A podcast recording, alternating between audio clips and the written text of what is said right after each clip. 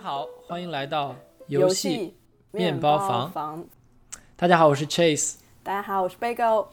OK，那么千呼万唤始出来啊！这一期呢，我们来讲一个非常酷炫的一个职位，叫做概念美术，或者说是概念设计。然后本期呢，我们非常有幸的请到的这位嘉宾呢，叫做 Ben，他是就是暴雪在暴雪做守望先锋的一个元老级的概念美术的人物。所以呢，我觉得话不多说吧，先我们先把 Ben 请出来，让他给我们做一下自我介绍，因为他今天会有非常多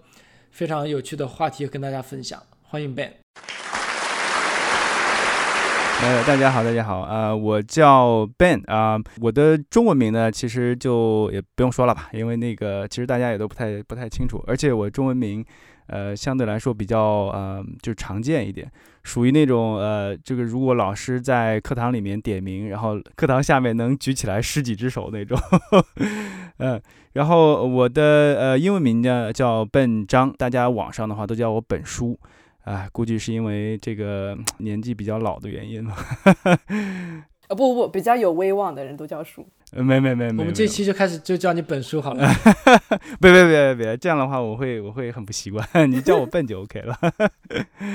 好，呃，大家好啊，然后那个很呃很开心能有机会呢，呃，在这里和 Chase 和 Bagel 一起呢。呃，跟大家聊一聊啊、就是关于游戏的这个概念设计这个话题啊。呃，我其实做概念设计呢，呃，也算是蛮长时间的了，呃，应该算是老油条了吧，相对来说，呃，相对来说，Bagel 和 Chase 来说，然后我应该算是这里面资历，呃，还相对来说比较老的。今年做游戏的话，应该是第十八个年头，嗯，反正十八年吧。然后呃，应该还算是，其实在这个欧美的这个游戏开发这个领域里面，二十年左右也都算是中等的这个资历，就是相对来说，呃，还算是有一些这种经验吧。如果大家对呃概念设计有兴趣的话，其实我们可以等一会儿去深入的聊一些呃就是相关的一些话题。呃，我在这边的话就大概的先自我介绍一下。呃，刚才说了，然后我开发游戏呢，其实有差不多呃十八年的这个经历了。我的工作经历的话，其实从呃国内到国外，呃基本上各占一半。呃，大概在国内做了差不多有十年左右的这个时间，呃，然后有机会呢到了美国这边啊、也在暴雪的话做了将近有八年。呃，就像刚才 Chase 所说的，就是我在暴雪的这个守望先锋组呢，然后是、当时做到的职位呢是呃叫 Lead Concept，然后如果我们翻译过来的话，应该叫做首席概念设计这么这这么一个职位啊。在国内的开发的这十年呢，然后呃，反正说到个人的一些经历嘛，然后前十年的话，真的是，哎，相对来说比较坎坷的。等会儿呃讲起来的话，大家有可能会了解到为什么叫坎坷啊，就是因为我其实十八年，然后只做出来一款游戏啊，这个很惭愧。呃，如果 Which is 守望先锋，啊、对对对很，炸呀。然后呃也算是机缘巧合吧，呃运气成分啊，其实还占其中的一个呃这种原因吧。呃，反正十八年呢，只做出来这么一款，然后说说呃，所以 Chase 那时候跟我说让我聊一聊自己的一些呃心路呃这个体验啊什么之类的。我说，哎呀，这个真的是成功经验不多，但是我觉得还是可以聊很多的这种失败经验的。所以呢，不敢说呃这个怎么说呃高台教化吧，但是呃最起码能够跟呃跟大家聊一聊，让大家去避免走一些这种呃这种坑，少走一些坑吧。啊、我觉得这样的话还是比较有趣的。嗯，我觉得你还是过谦了，就是这个，我觉得前面的失败也也好啊，到后面的守望先锋的成功也罢，这个量变到质变的这个积累，我觉得是非常非常值得，就是所有的听众以及一切想做游戏的这些从业者可以学习的东西。嗯，要不我们就来展开一下，来听听你那些失败的故事。就是我很好奇，你是从什么时候开始做概念美术这个工作的？然后是从比如说呃大学一毕业呃就进入了游戏公司，然后就开始做概念设计吗？嗯，可以讲讲这方面的经历吗？啊，呃，反正概念设计嘛，然后呃，就是其实是跟呃游戏美术啊，或者是画画啊，或者是做设计这个东西相关的嘛。其实呢，这个最主要是出于我从小的一个爱好，呃，我从小都比较喜欢画画，然后呃，然后五六岁左右的时候就已经开始，就是反正能拿笔的时候就自己在那边，呃，就是胡涂乱抹嘛，对吧？呃，反正从小都喜欢画画。呃，加上呢，后来到了高中时代，然后呃，应该是高中时代，那个时候国内就已经开始有，呃，这个像主机，还有包括 PC 的很多游戏在这个市面上，然后也就是在那个时候，呃，接触到的游戏，呃，然后呃，后来才发现，哎，这个通过很多对于不管是游戏还是动画还是呃电影这方面的了解。呃，知道呢，有这么一个这个职位呢，它是可以把做游戏和啊绘画这两个方面都结合起来的，也就是我们今天所说的概念设计这么一个职位。哎，我那个时候其实就已经对这个职位啊，就是有了一定的这个了解。呃，当然，如果要说那个时候就非常理解说啊，这个游戏行业里面有一个职位叫概念设计嘛，呃，倒也并不是。呃，其实最开始的时候是了解到有这么一个职位的概念呢，是从呃是从那个动画这个行业来的。哦，是是怎么从动画了解到这个职位？呃，我不知道那个 Chase 或者是 Bagel 你们了解不了解？就是动画呃行业的话，它其实有一个职位的概念叫做原画。嗯，我我是有听说过了，就是。对，在这个动画制作初期，先把这个整体的视觉形象来定一下，这样的一个一个工作。呃，对，也不尽然啊，反正是我我大概讲一下，因为那个年代的话，其实接触的很多这种日本的一些动画，呃，你包括其实现在的中国的很多游戏行业，它也把这个概念设计其实叫做原画。我估计有很大的一部分原因呢，历史原因呢，就是从那边来的。呃，原画这个概念的话，其实最早就是从动画那边制作的一个工业流程里面所延伸出来的这么一个概念。呃，因为做动画的时候，它需要有很多关键帧的这个绘制，然后而这些关键帧的绘制呢，一般都是由一些。呃，可能制作的公司里面一些资历比较老的这些画手或者是艺术家，呃，由他们来操刀。然后有了这些关键帧呢，呃，在后续的过程当中，才会有人去补这个中间的这个插帧。这样的话，慢慢的就可以形成一个连贯的动画嘛。然后因此，呃，关键帧啊，在这个动画里面呢，其实是非常重要的这么一个呃一个环节。然后原画的概念，我理解从那个时候就已经开始传过来的。呃，当然，就是原画后来呢，也经过了一个概念的一个延展。后来很多时候呢，它也包含了包括这个角色的很多设计，还有包括场景的一些设计，甚至就是包括一些人物的这种原案等等。呃，这些所有的工作呢，都统称为原画。但是怎么讲呢？就是说我们所说那个时候的原画呢，和呃后来的这个游戏原画呢，有一定的区别。但是很多理念或者是概念上有很。大的这个呃，可以说重合度，然后这也是为什么很多国内的这个公司，包括现在的话，它还管这个所谓叫概念美术的话，叫做原画的一个原因。原画的话，你其实把这个字拆开来讲的话，就很能比较好的去理解它。所谓原，就是叫原型嘛，就是 prototype，就是画，那就呃对 prototype 的这个绘制的一些作品啊，或者是设计稿。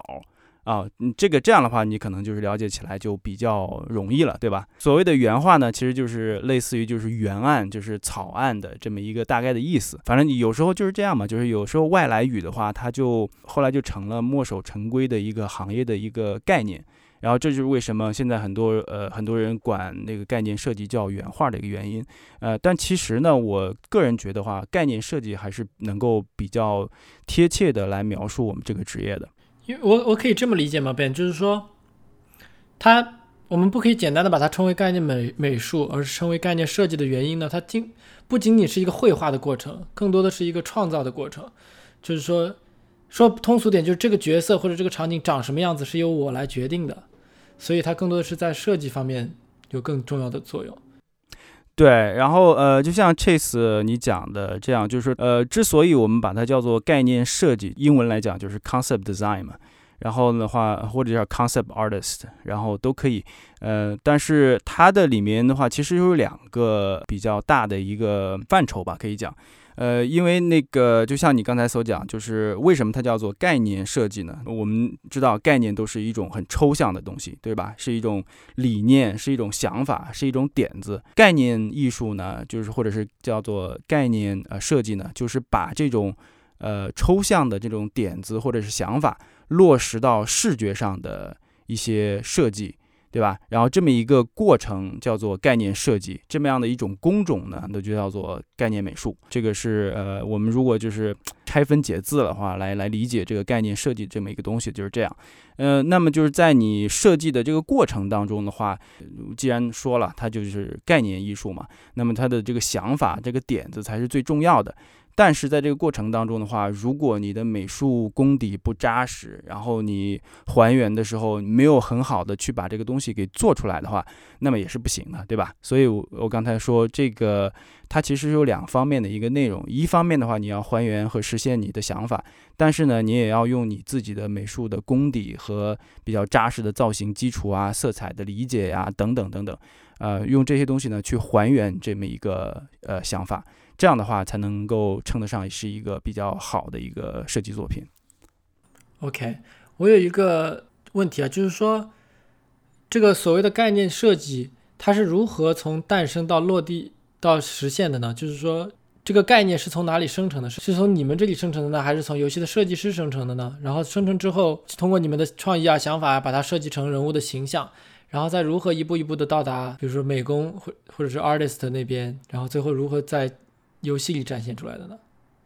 嗯，呃，其实你提的可能就是呃制作的这么一个流程，对吧？嗯，对，嗯，当然你刚才也问到了，就是说呃关于这个想法或者是这个 idea 或者这个点子到底从哪边来？然后这个东西的话，其实我觉得呃怎么说呢？就是概念设计或者概念美术，就是很多时候它是具体的这么一个设计的人员。但是这个点子不一定非要从我们这边过来，对吧？然后因为那个我们作为呃开发的这么一个团队，然后大家都是在一起工作了很长时间，然后有很强默契的这么一堆游戏的制作人员，因此呢，很多好的想法未必是都是从概念设计这边团队里面过来，很多时候是从呃，你比如讲是从那个。呃，像 Chase，你是做这个这 project management 的，做产品的，对吧？然后很多时候有可能是从从产品这边过来，对吧？产品这边说，哎，我们觉得我们经过市场调研的时候，哎，我们觉得哪一款产品它有很好的这个市场切入的一个点，然后这个东西呢，是不是可以作为一个这个初始的这么一个想法？然后哎，看看能不能激发团队来进行围绕这个原型想法的一些一系列的创作，对吧？或者说比较比较实际的例子，就比如说哎，马上春节就要到了，能不能做一个中国相关主题的角色啊，或者场景？对对对，就是任何的一个创作的过程，它都是围绕着一个最原始的这么一个点嘛，对吧？然后这个，所以这个点呢，可以从任何人那边过来。你比如说刚才说了，你可以从市场那部门那边过来，然后也有可能是从呃，比如说呃，像 Bagel，你是做呃那个 game design 的，对吧？对，然后也有可能从你这边过来啊，因为 game design game designer 我们说嘛，都是天马行空的，然后我们有时候挺挺恨那个 game designer，因为因为因为很多时候不是说想法太少，想点子太多，想法太多会很 bother 你吗？就是说，哎，我要这样这样，不会很棒吗？你就有很多可以 try 的 idea 呀。呃，是可以，但是你要看，等会儿我们呃具体说到那个 process 里面会讲到，就是你看你在什么时间段，然后你给我这么多的想法，对吧？一开始的时候 OK 的，因为我们都是在，对吧？初始这个阶段，我们都是在 prototype，对 prototype 或者叫 brainstorm 这个阶段，然后我们是想要去找到最好、最吸引人的这么一个点子，对吧？然后那个时候是点子越多越好。啊，但是后来的话，对吧？然后我们等会儿可以说到，嗯，然后反正就是说到那个 game design 这边的话，对，game design 它会有很多的一些关于呃游戏玩法的一些东西，然后他想要去实现，很多时候这个可以作为你啊创作的一个初始点。你比如说，我现在需要制作一个角色，他就是呃开着坦克，然后那个是一只老鼠，对吧？戴着什么护目镜，对吧？然后我就想，这不是那个什么吗？这不是郑渊洁童话里面的东西吗？嗯嗯，对吧？然后对吧？就是这种最初始的这个点子呢，其实可以从团队里面的任何一个人那边过来。然后我们作为概念设计的，就是我们的职责呢，当然就是我们也会参与到最早期的这个叫 brainstorm 的这个阶段。然后我们自己有很多的好的想法，也会去跟团队进行讨论。我们最主要的目的呢，是在最前期的这个阶段，能够让最好、最呃棒的这个点子能够跳出来。后面的这个阶段呢，其实就是说，哎，围绕着这个比较好点子，大家已经同意了，对吧？我们要做这个方向了，做这个点子了。那么就是说，我们如何能呃找出比较好的一个切入点？然后比如说 game design 围绕这个点子去做一系列相关的设计。然后呃，就是 IP 啊，或者是故事部门的话，就围绕它去做一些故事的这种情节设定。然后作为我们 concept 的这个部门的话，我们就去呃从视觉上想，哎，然后这个角色是什么样的一个装备，或者是什么样的一个长相啊，或者是什么样的一个视觉上的效果，最能够体现我们上述所谓的这些东西，对吧？所有的这些人呢，能够把它集合成一个比较好的。呃，这个视觉开发的这么一个案例，我们也会做很多的 art brainstorming。说我很好奇，你们是怎么呃，就是 narrow down one direction。我们一般都是 narrow down like three to four direction，然后每个 direction 都会 try，然后最后就会淘汰一些，然后最后才有一个是大家都比较呃 agree 的一个 direction。你你们就是 narrow down one direction 的这个流程是怎么样子的？呃。就是你说的，你们是特指我在暴雪，还是说我以往的这个经历？哎，你你可以说说在不同公司是怎么做的，我也很好奇。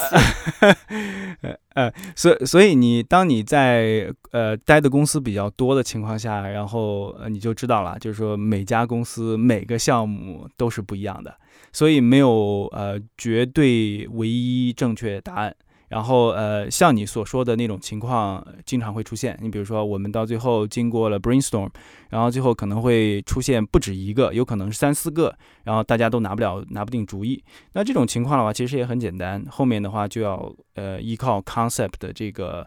呃，一些这个快速的视觉实现的这种方法，呃，我们不是敲不定案子嘛，对吧？然后怎么让敲定呢？因为你空口白牙，然后我们在那边打嘴仗没有什么意义。最好的一个办法呢，就是说，哎，我们 concept，呃，用一个周一周的时间实现一个方案，再用一周时间实现另外一个方案，然后三周以后我们把三个方案都拿过来，然后我们一起开会，对吧？然后大家看到图了，然后这个时候做决定相对来说就比较简单了。当然的话，也有出现那种，哎，这个点子太好了，所有人都想，都觉得这个点子很好，所以一开始就比较顺利的这种情况下也是有的。也会有那种呃比较极端的方案，你比如说，哎，我们一开始选了 A、B、C 三个方案，但是做了一圈之后发现 A、B、C 三个方案都不好。对，然后于是推翻重做，然后这个很有可能的，然后甚至会有那种，就不光是在 concept 的这个阶段了，甚至有可能我们 concept 都已经过了，这个方案都已经过了，然后都已经进入到 3D 制作呀，然后后期的这方面那些东西了，甚至到最最后做完了，然后由于一些呃这个，你比如说嗯 project management 这个部门说，这个时候。呃，这个市场上出现了某些社会性的事件，然后突然的这个角色的，突然这个角色呢，或者是某个地图呢，然后在这个时间段来推出呢，就不太合适了。然后于是呢，这个方案就被雪藏。所以都会都有可能，对。血肠就是 put on the shelf，但是 it doesn't mean that 它它就会呃就是取消或 delete。你就是说就等于过段时间可可能风头过去了，就是还是会拿下来继续做的，对不对？呃嗯嗯也也会有，就是我没事就会买一些比较喜欢游戏的那些那个原画集嘛，然后就会发现那里面有很多从来就没见过的角色或者是形象在上面。那种我个人觉得，要么是被剥掉的，要么就是被雪藏的。其实很多最后玩家都没有看到，没有无幸看到了。啊，像这种情况的话，对于概念设计部门来说是非常常见的。然后，呃，对对，对于一个概念设计的领域的新手和老鸟的话，就是说最重要的去区分他们的一个区别的话，就是新手你经常会发现啊，他们经常会。呃，这个东西方案没有被通过，然后就是很沮丧，你懂了吧？然后那个老鸟，老鸟一般都是说，嗯，没事儿，这个不行，我再做，嗯，然后那个不行，我再做。哇，那你们岂不是都心态非常的平稳？这你因为你要做这一行嘛，对吧？概念设计这个东西是等于说被枪毙呃可能性最大的一个职业了嘛，在美术这方面，因为我们其实刚才聊到了嘛，就是说在整个的呃这个美术开发的这个呃这个这个管线里面，概念设计其实是最尖端的、最前端的，就是我们是会在。呃，没有任何呃东西的时候，只有一个就是空想的一个点子或者是概念的时候，概念设计就是最早来把这个东西付诸实践，最早去尝试一些视觉解决方案的。之后呢，然后我们的东西都做完了，大家都 OK 了，然后没有问题，然后才会正儿八经的去呃进入到这个 3D 的模型制作呀，然后动作呀，啊对吧？然后还有呃特效啊，还有音效啊等等等等。啊，所以呢，就是概念设计，其实，在美术部门里面算算是先头兵。反正你打仗的时候，你也知道，先头兵死的是最惨的。当然，这个，哎，这个这这还蛮形象的，因为就是说，越早期的东西，就怎么说，就不确定性越高嘛。不确定性高，就代表着它的可能会做的 “quote quote” 就是无用功会最大。对，然后实验，其呃，其实就是说概念设计，对概念设计的它的这个职位呢，就是说实验性是非常强的，啊。然后，当然就是说，呃，如果你你可以这样理解，对吧？任何事情都有两个面。然后，一方面你可以理解说，哎呀，这个东西概念设计可能会做很多无用功。但是另外一方面的话，其实我比较喜欢有有有一句话叫做：你前面所废掉的稿子，都是为了最终的成稿，然后所建立的这个基石。你前面呃废掉的所有的稿子呢，都是在做排除法，就是我们不要这个东西，我们不要那个东西。然后最后剩下的东西就是我们要的，没错。所以也是帮着设计人员或者是最后的决策者，给他们看到他们不要什么，因为没有看到的时候，谁也不知道自己不要什么。对对对，呃，就是一个正确的做概念设计的一个怎么说呢？职业观吧。你应该把自己的职业这样来进行理解，就是说我要做的工作呢是帮团队，呃，特别是帮整个美术视觉团队，然后筛除掉我们不想要去做的这些东西。而最后留下的那个东西，就是我们想要的。这个是我听，就是我们做节目做到现在，我听到过就是最阳光的一句话。啊，心里非常 这个没有，这个是求生欲啊，你懂了吗？要不然的话，我们怎么？就是比如说啊，我们做的程序，它就是要做的是百分之百正确，怎么可能有不正确呢？就是一定要对吧？你写的是什么，我就要做什么。然后打个简单的比方，就是比如说我产品经理，我的目的就是要你。做我要你做的东西，嗯，就是你对，就是如果你觉得这个不对，我就要想尽办法说服你这个是对的，呃，所以就没有那么没有你的这种心态如此的健康阳光，呃，没有没有。我觉得我的个人经历其实特别能够 relate Ben 刚刚说的那段，因为作为一个游戏策划，我曾经有一段时间就是大概有半年时间就是在做 prototype，然后就是我我也有个问题问 Ben，就是你有没有遇到过一个你做的 concept art 或者 prototype 你觉得非常的喜欢，但是团队作为一个 team decide that 把它这个 shelf 或者说呃 cancel，然后你怎么处理这个非常 frustrated 的一个一个过程？我觉得做游戏的原型也是这样的。当然年轻的时候我每做一个我都觉得它会成功，当然现在我已经有可能五十多个 prototype。都已经成为我的过去。我知道，哪怕我做一百个，可能也就只有一个 actually 真的可以去做 production。但是在最开始的时候，面对那些你很喜爱的项目的 prototype，然后被取消掉了，就真的非常 frustrated。你你是怎么 deal with that？嗯，呃，我觉得这个问问题问的问的挺好，就是我基本上能从这个问题感觉到呢，你是在你的职业旅途当中的前面这一段，就是还没有到，这要听上去要出家的节奏了，没没没没没，这就是老鸟和这个也不能说菜鸟哈，老鸟和英文里面会叫就是刚来的这个初学者叫这个 newbie 嘛，newbie 怎么翻？嗯，就新手哦，对对，老鸟和新手。我刚才突然想说老鸟和新鸟，新鸟不太对，劲不太对。嗯，对，呃，老老鸟和新手啊，就是说老鸟看新手就是这样啊。我你问什么问题，你说什么话，我就知道你是在你的职业当中的哪个阶段。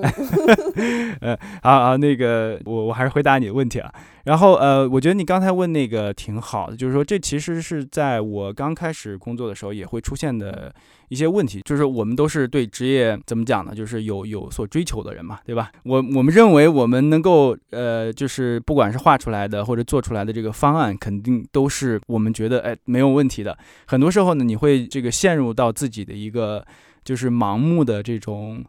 怎么说呢？自我欣赏当中，然后当你的这个方案被枪决之后，特别是有可能被团队中大多数人枪决，哎，如果对吧？你你如果你的方案也不一定是大多数，有的时候比如说哦一半一半，或者说就是嗯不不 clear win 的时候，就不是一个 clear win 的时候。对对，当然当然就是相对来说啊，就是如果只是老板拍板给你枪毙的话，你可能还会更心里更舒服一点嘛，对吧？如果你的如果你的同事平常跟你在一块吃呃吃午饭的这些同事给你枪毙掉了的话，你就觉得嗯，对吧？我都请你们吃饭，然后你们这样来对我，嗯 会有这样的一种情绪的。但是，我觉得呢，很多时候你可以嗯。考虑着用什么样的一种思维呢？就是你可以跳出一些，不要站在自己的这个这个职位的一个范畴内来看这个问题，你要站在整个项目。这样我我这样说起来可能会有点怎么讲冠冕堂皇，对吧？但是其实很多时候是这样的。就是打个比方啊，就是呃，我之前在做某款项目的时候呢，就是有一款地图。然后他的这个呃最原始的想法和理念呢，和整个项目的这个风格呢，其实都不是很契合。就是说，我们平常做的那些地图，然后具体什么项目就不讲了。然后就是相对来说，呃，都比较严肃一点啊，就是最起码有很严谨的这个世界观在里面。但是这个新地图的话，它就比较。呃，就是英文讲比较 quirky 一些，就是比较不那么严谨啊，就比较口味奇对对对，然后就比较就有点有点就是呃随便坐着玩的那种感觉一样。呃，我当时就很不理解，然后我其实提了很多。呃，反对的一些意见，而且我的可能声音也比较大，我会说，哎，那个 Chase，然后来 PM，然后我们来聊一下，我我觉得这个东西这个方案不太好，然后我还会跑过去给呃我们的 Art Director，然后给这个 N AD 讲一下，我说，嘿，我说那个老大，对吧？然后我觉得这种不太好吧，跟项目的这个方案不太不太符合，呃，然后呢，我们的这个。这个 producer 就是我们的整个项目的制作人，然后他发现我有很比较强烈的反对意见，他就回来就跟我单独聊了一下。他说：“Ben 呢，然后我理解你的这种想法，我也很尊重你的想法，但是呃，我跟你讲一点，就是说这个项目制作的时候呢，我们其实是有一个利益的，就是我们希望能够拓展这个用户的一个层面，我们不希望我们的用户层面到最后只是局限于喜欢这种比较严肃题材，或者是喜欢这种。”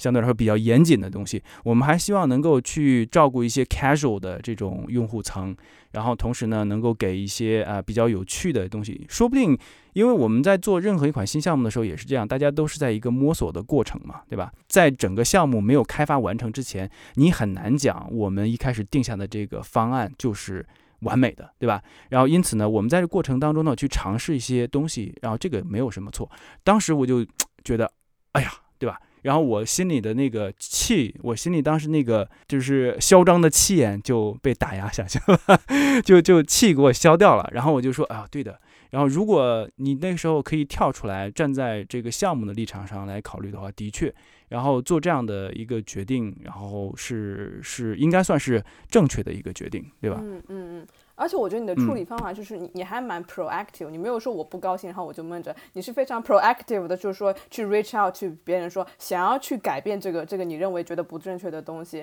然后就是因为你 reach out 的，所以才会有人他站在一个 bubble 外面，然后告诉你他在 bubble 外面看到的东西是什么样子，然后然后来改变你的想法。我觉得你你这个处理方式也是一种，就是说也是因为你你自己的努力才就是说克服了。这个 frustrate 的一个过，就是你要主动的去 reach out，去问别人为什么是这样子，然后去学习，然后从他从他人的观点中去学习到这些东西。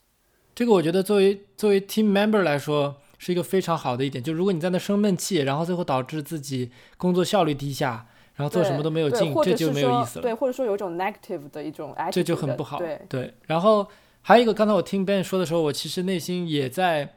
我也想到的另外一个点是说，作为领导了。就是有时候我做事情或者 product manager 的时候，还有一点很重要的就是你自己的 communication 也很重要。就比如说，如果我要让其他人做一件事情，那是不是我应该也把这个 business 或者更高的利益先跟 team 说一下？比如说，哎，我们这次是要拓展新的业务群，新的，比如说女性玩家或者是其他的 casual 游戏的玩家，所以我们要做一个什么什么样地图，大家集思广益来做一下事情。如果能把这个信息先 set up 出来，可能大家的反对意见会弱一些，会更在一个 set up everyone the same page 嘛。对，这个其实就牵扯到一个，就是你在做提案的时候是有一种语言的一一种艺术的嘛，然后你沟通的时候也是这样，就是你尽量如果可以让团队能够呃比较公开、比较呃就是开放的让呃让让团队去了解你每一个提案、每一个决策它背后的这么一些想法，这样的话反倒会。呃，减少这种就是这个负面的一些呃反馈吧，或者是说，如果大家有不同意见的话，你最起码让知道，要要让别人知道，你首先你是为什么做出这样的一个决定的，然后如果对方再有。呃，一些呃，这个反对的意见的话，仔细去做一些倾听，然后让他们理解，就是说我们为什么现在阶段不能够采取你的一些想法，让他们了解，对吧？这是一种沟通的艺术，而并不是说，哎，这个东西一言堂，然后我们呃，就是老大做完了，然后或者是我们叫做 inner circle，就是决策圈，我们决策层做完了，然后我们就把决案的这个结果告诉你们。我觉得结果不重要。最最重要的是过程，就是你的这个内容，你背后的想法，你把这些东西让团队呃了解了，对沟通的都比较完善了，那么往后面的这个过程就会顺利很多。嗯，刚才我们聊了很多，我觉得还是非常有深刻意义的，但是呢，有一点抽象，所以我现在想聊一些比较轻松的话题啊，就是我想问一些关于 Overwatch 这个游戏本身的话题，嗯。就是不知道 Ben 你可以分享多少了，但是我先问一下，你可以根据自己的 的把控来跟大家分享一下你的心路历程。就是我想问的就是，呃，两个就是我个人啊比较喜欢的两个角色，一个是美，还有一个是 Hansel，这两个角色它的概念是如何诞生的呢？哦，OK，呃，哎，我觉得你好像问了好几个问题的，是啊，就先说就是这两个吧，就是我想说这两个角色，因为是比较。哎，一个是中国元素的，一个是日本元素的，而且他们的形象呀也不是特别一样。这个当时在立项就立意之初是怎么决定要做这两个角色，以及他的性别呀、形象之类的？嗯，怎么讲呢？就是说，嗯，就是因为你看《守望》的很多角色，还有包括英雄，我们叫做英雄啊，就是他的英雄的扩展的、拓展的这个覆盖的面吧，然后其实还是蛮广的。呃呃，因此呢，我觉得做到小美这样的中国的英雄，或者是 Hanzo 就是半藏这样的日本的这种英雄，然后都是情理之中的。然后，因为怎么讲呢？就是守望在这个项目在当时呃立意的过程，呃最开始呢，我们就是希望能够做成一个。怎么讲呢？就是叫做全球化的、面向全球用户或者是玩家的这么一款产品吧。对，其实这个最早的利益呢，就是在项目刚提出的时候就已经诞生了。然后我们希望能够做成一款，然后哎，对，面向全球玩家。呃，同时呢，能够呃，我们希望我们游戏当中的这些英雄都能够让全球的玩家，然后能够引起比较好的共鸣。然后基于这个呃这个项目制作的一个理念呢。然后呃，我们才会对吧？才会有呃具体的这个后面的一系列的一些英雄。因为你想象一下，如果你想要让中国的玩家能够更好的为其中的一个英雄，然后呃能够产生共鸣的话，那么最好的办法呢，就是制作这么一个呃英雄，然后基于中国的呃审美也好，文化背景也好，呃或者是它的其中的有些元素，能够让玩中国的玩家对它产生比较强烈的共鸣。啊，没有比这个更好的一种方法了嘛，对吧？嗯，当然你说具体到呃这个这两个角色，呃，其实背后有很多的这个故事啊。呃，这两个角色呢，其实最早的原型的设计呢，都不是我，都是呃我们的这个美术副指导，也就是 Arnold San。然后他来进行制作的。呃，像小美的话，呃，当然就是我们最开始在讨论要制作一个中国角色的时候，我其实是有非常多的这种想法的，因为我是，呃，我其实还蛮激动的，因为终于要开始做，呃，对吧？中国的这个英雄了。我其实当时提了很多的一些，呃，我们叫做 prototype，就是原型的一些概念。其实这种原型的话，大家也都比较理解嘛，对吧？你，呃，你可以把它看作是像，呃，你比如说日式日漫里面的很多叫做什么萝莉呀、御姐呀，对吧？它都是能够代表，呃，一个类型的就是游戏角色的这么一种原型的方案。然后我当时提了挺多，其中呢，可能还有一些就是对吧，跟中国功夫有关的，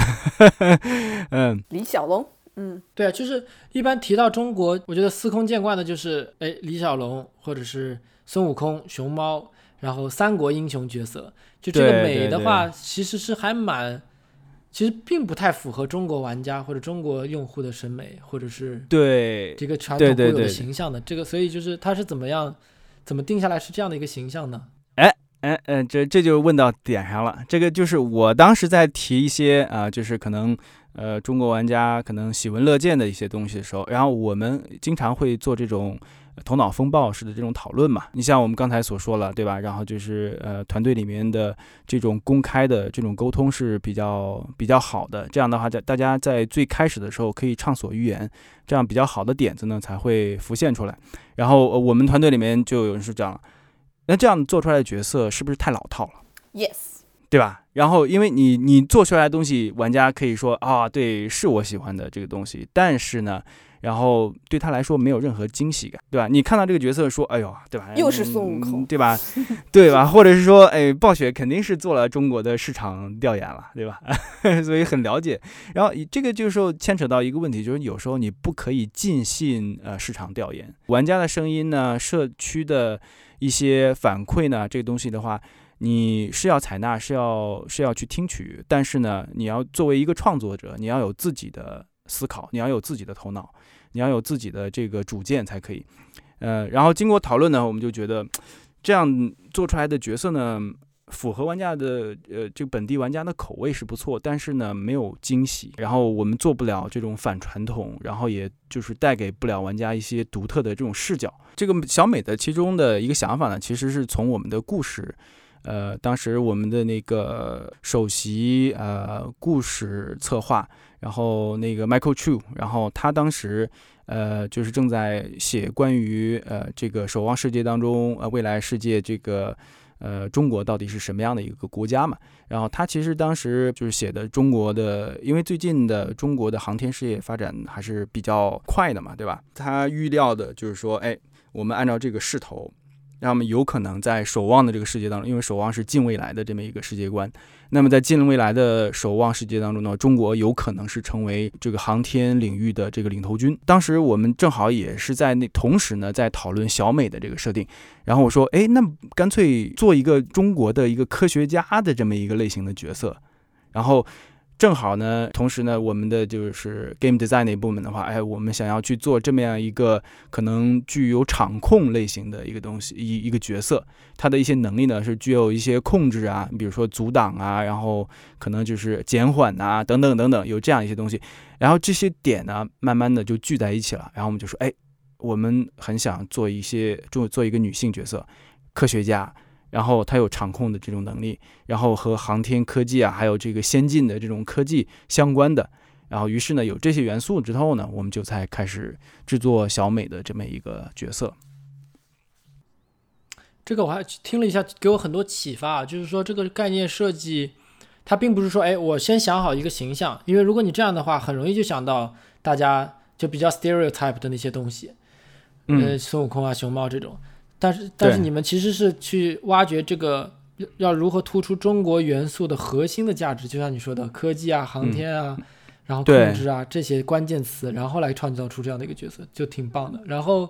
但但是我们其实也考虑了很多，呃，就是关于呃这个中国文化的呃，就是对于这个角色会有什么样的一些影响，特别是他的形象，对吧？然后呃，首先我们说到，你像其实刚才确定那几点之后呢，往后面还有很多的工作你要做，然后这个这个角色具体长什么样子，对吧？然后这个东西的话，我还是需要把它绘制出来的。那么作为概念的话，我们当时就要讨论，哎，这个角色长得是对吧？是漂亮一些，还是像后来的像这样的比较圆圆滚滚、胖胖一点的 这种角色吧，对吧？其实我知道这个，呃，我对，可爱型的。其实我知道很多玩家对于小美这个角色呢。在刚开始呢，可能会有一些呃，就是诟病也好，或者是不太理解，就是哎，为什么我们会做这样的一个角色呢？因为同时其他的女性角色都是比较高挑、性感那种形象。对对对对对对对，正好在那个阶段呢，我们正好整个团队里面的声音就是在怎么去反传统，怎么去开发出一个角色让玩家感觉惊喜，你懂吗？就是哎，跟我们想象的东西不一样。你懂吗？就是说，整个团队当时就是有一个 momentum，就是我们想要做不一样的东西。然后正好在那个阶段，我们是在做小美这个角色，于是小美在那个时候才变成了现在这样。其实说白了，就是我们就不想要去做美女，很棒，就是也都她不是想做传统的美女，不是说她不美，很美啊，小美很美，对吧？但是她不是那种传统意义上的美女，对吧？对，嗯。然后我觉得，呃，另外呢，就是说，就是我们还是本着这个角色的背景，然后作为他的呃形象的一个这个这个怎么说呢，就是一个原动力嘛。然后因为他是做科学家、做科研的，长期埋头写稿子、写论文呐，然后做这些东西、做实验的。然后我身边接触的那些人都是这样的女科研那工作者，很多时候呢，就是说，呃，不能说不修边幅啊，那只能说他们的这个精力可能更多的放在了这个科研工作上面。所以呢，就是说，嗯，正好借着我们刚才所想的，就是我们想做去反传统。那我们说，哎，正好如果我们要做一个稍微就是胖胖的，就是对吧？就是这样的一个角色。然后他可能就是呃，这个形体上呢，属于我们另外的认知的一种类型，然后这样会不会更有趣一些？我想说两点吧。第一点就是，可能很多玩家之前第一次碰到这样的角色，觉得哎呀，他又不像半藏这么酷，或者又不像 Diva 一样这么美型，就会觉得有一些不服气。但是现在听到了 Ben 给大家介绍，就是说这个角色其实背负了很多。很多不一样的使命，他有文化输出的使命，其实反而觉得应该很自豪啊！就这个重任，这个反传统的重任降都降到了一个中国角色的身上，我觉得还是很酷的一件事情。然后第二个就是说，对，就是我一直想一直在思考的一个问题，就是所谓的文化输出嘛，就是我们一直说，哎，比如韩国的 K-pop 或者日本的动漫文化在国际上输出的非常成功，那一大家一提到中国，就是说。武术啊，京剧啊，就是传统的那一套东西，没有说不好，就是但是还是太刻板印象了。所以我觉得多一些像小美这样的角色，更多不一样的面展现给全世界各种你看不同的人、不同的玩家是眼前，其实还是一个更加有意义的事情吧。对对对，我我对这点呃挺认同的，就是说，因为呃任何一个民族也好，文化也好，它的它其实都有自己的这个多面性。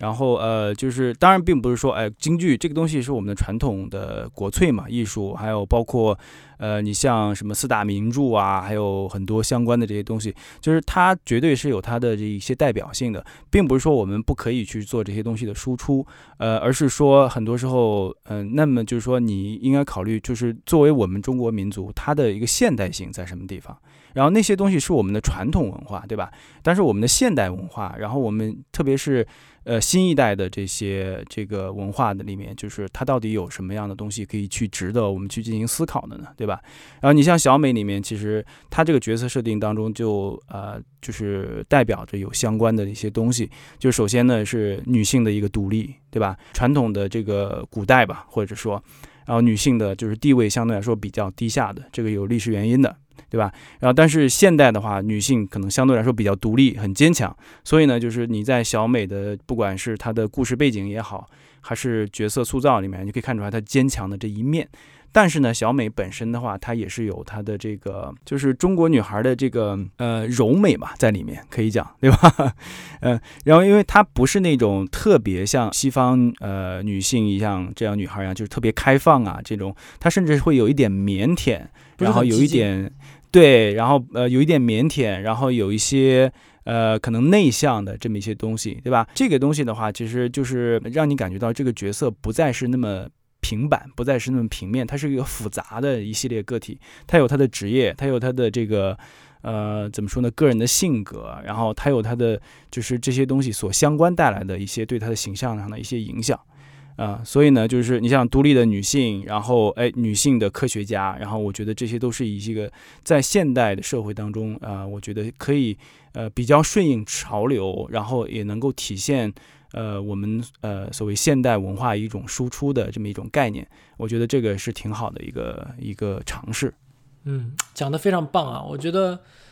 呃就简简单单，其实作为概念美术，感大家感觉到是通过视觉形象。让玩家来理解这个角色，但实际上背后有非常多的思考和价值。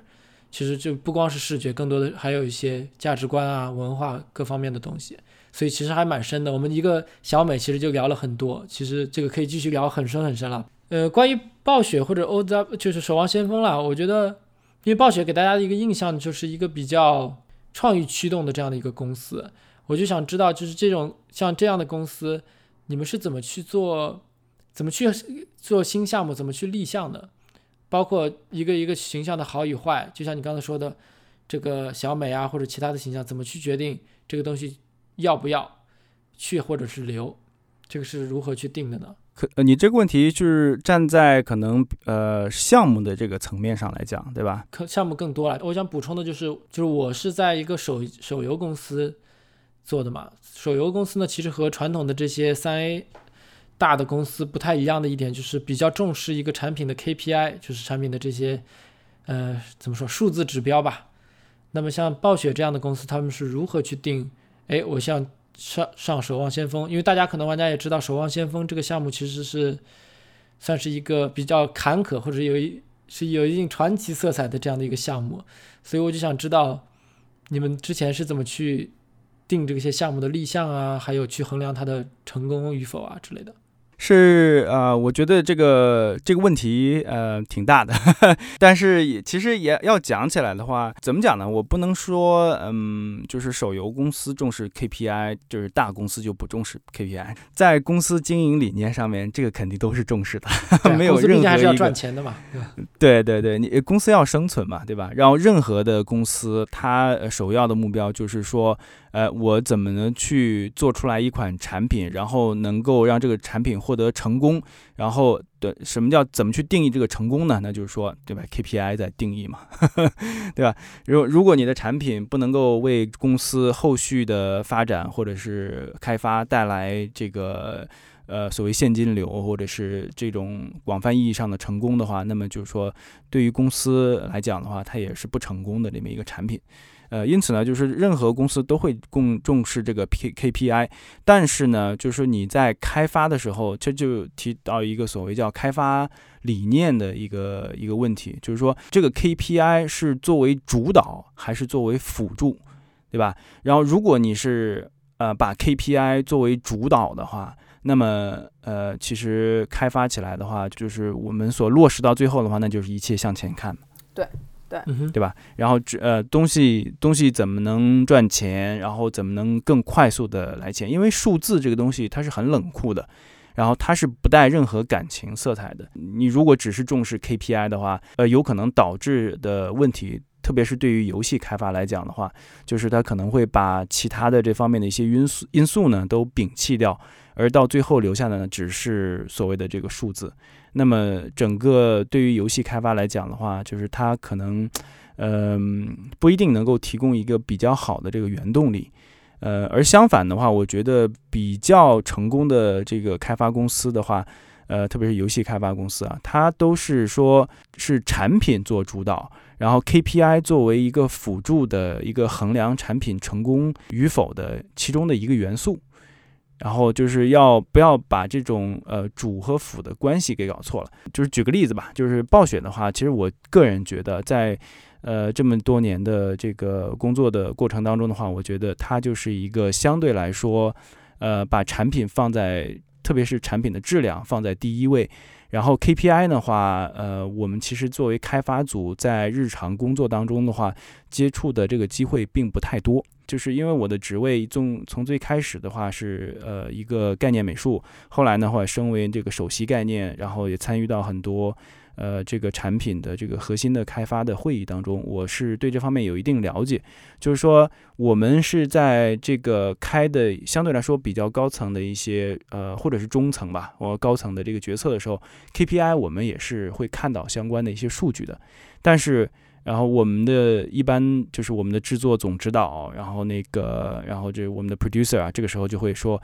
，KPI 我们会考虑。但是呢，它不不要把它作为你唯一考虑这个创意或者是创作的唯一的一个准绳啊，这个我觉得还是比较比较重要的。哎，那你刚刚说到说，就是假设不用 KPI，那就主要是说产品的质量。那产品的质量它是怎么衡量呢？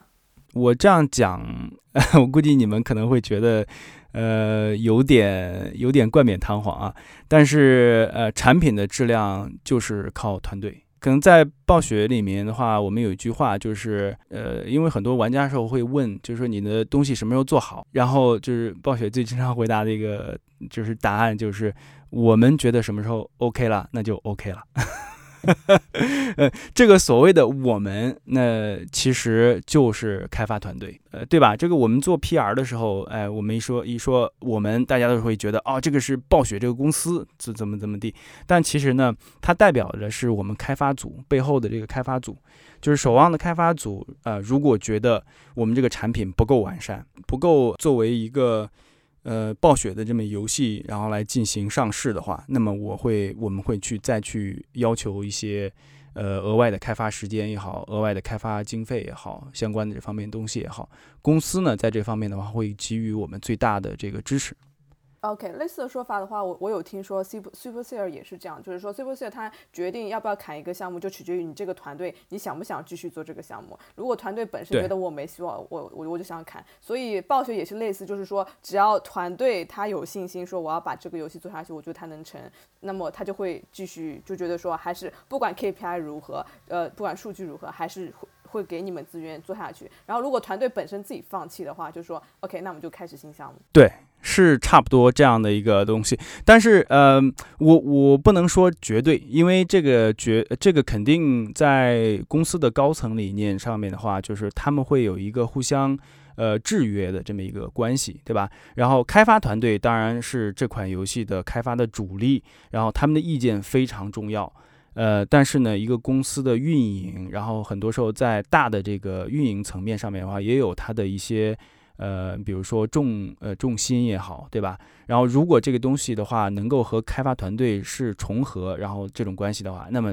呃呃就是过程会比较顺利。然后很多时候公司会把这个决策的权利也好，还是开发的这个自由也好，交给开发团队，因为开发团队是。呃，正儿八经就是制作，就是呃这款项目的嘛，对吧？如果他们有信心，呃有这个想法去把这个东西做好的话，这个东西是顺水推舟的一件事情。但是就像刚才说了，这可能借中国呃传统的一句话，就是天时地利人和。然后也缺一不可，也是一样的，就是说大家不要认为啊，这个什么暴雪这边就是大家的所所谓叫什么暴雪爸爸嘛，是不是？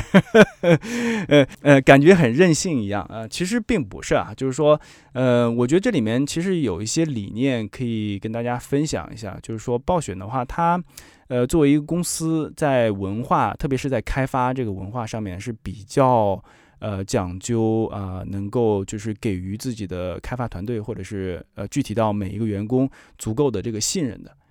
呃，因为这个我反正就是相信嘛，就是相信任何进入一个暴雪的叫暴雪人，然后都是对于游戏有着足够的热情和理想，然后同时呢，就是你既然都已经被呃招到这个团队上面，那么你的能力绝对是没有问题的。因为你的能力不够的话，我们团队成员也不会说，呃，就愿意把你招进到这个团队里面来的。嗯，因此呢，就是说，既然你已经到了团队上，我们是给你给予你极大的这个信任的。那么在这个基础上的话，呃，很多时候暴雪的像其他的像这种市场部门，因为我知道很多呃国内的开发公司里面，市场部门其实相对来说是比较大的主动权的。我估计 Chase 你要去这种公司的话会很开心，因为大大家都会说呃市场部大哥说我们要做这个，嗯。呃，反正怎么讲呢？就是说，呃，很多像市场部门呐，就是财务部门呐，然后 HR 啊，呃，你包括有可能我们的这个是这个其他的部门，呃，我们叫做辅助部门，他们都是为你的研发作为辅助，然后帮助你去完成你这个项目的开发，是这样的一种关系。然后因此呢，我觉得这个很多时候跟公司的这么一个企业理念和文化是有相关性的。我我倒我其实也不算是市场部门，我还是也是在游戏 team 的。但是我想，我刚想说的就是那个暴雪我不是特别了解，但是现在说了一下，我还是了解蛮多。但是 Supercell 就刚才 Q 一下 Bagel 刚才说的那个问题，我还是蛮知道的。就是说他们在某种程度上是比较放权的嘛，就是具体游戏的生杀大权是掌握在产品 team 上面的。那么其实这就要求产品的，比如说 head 或者 GM 也好，他们对自己。他们当然是看 KPI 了，不可能不看嘛。他们要对自己的 KPI 负责而已。就是对，比如 CEO 或者游戏公司的 VP 们，他们就像刚才 Ben 说的，就是其实游戏 team 是游离游戏最近的人，他们是有权，而且是需要知道这个自己游戏的表现是如何的。所以，游戏自己的 GM 他是有掌握着生杀大权，他不会在某种程度上并不会被公司所左右。这点是比较一个对游戏 team 比较良性或者健康的一个。一个文化，对，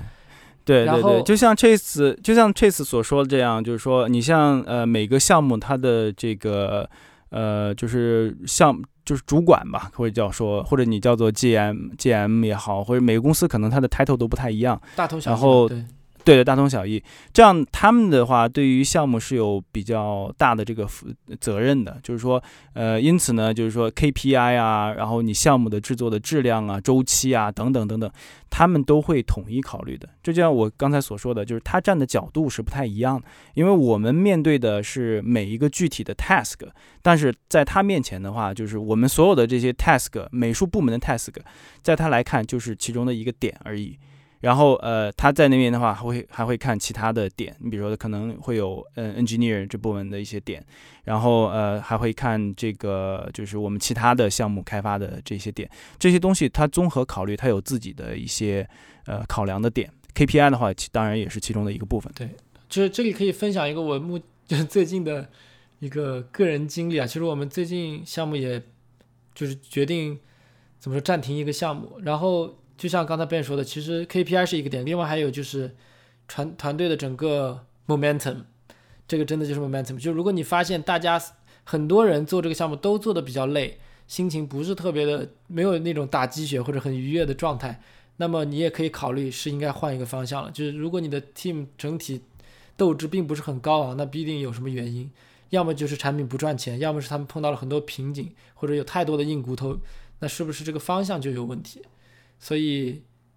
对啊，就不管是砍或者去或者留，不一定都是坏事嘛。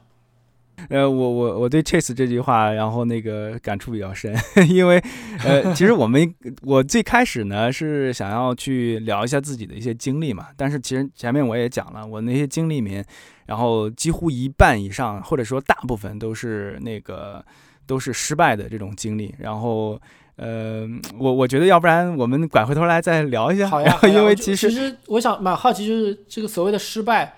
是怎么定义？是在是哪一个项目的周期失败的？是都是怎么一回事呢？大家应该也很好奇。对对对对，因为因为讲起这个，我特别的有有有信心，因为我 我这边案例太多了。好，请发挥。嗯，然后因为我作死的东西实在是太多了。不能说是你作死的吧，只是你在这个呃，对对对，我我是在那个那个那个死亡的浪潮中游过来的。嗯，